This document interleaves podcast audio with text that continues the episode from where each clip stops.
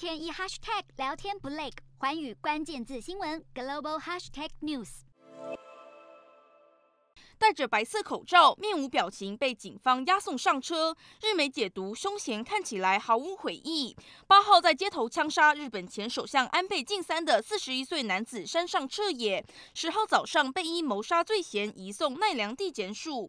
根据日媒报道，山上彻也在应讯时向警方表示，自己会犯案是出自对某个宗教团体抱有怨恨，甚至透露本来想杀的其实是这个宗教团体的高层，但他认为。安倍和这个团体有关，因此才更改了目标。枪手山上彻也是奈良本地人，一九九九年毕业于当地的明星高中，二零零二到二零零五年加入日本海上自卫队，但在二零二零年五月开始就以派遣人员的身份在京都塑胶制品公司的仓库上班。邻居表示，山上给人忧郁冷淡的感觉，平常也不太和人打招呼。事发前一天在电梯碰到他，也注意到他神经有异。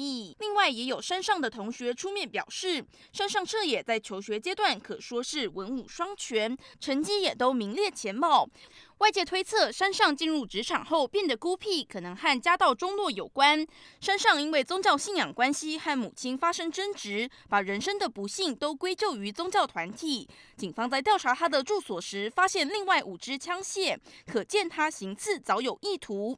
警方也认为山上彻野的精神状态似乎不太稳定，不排除会安排他做精神鉴定。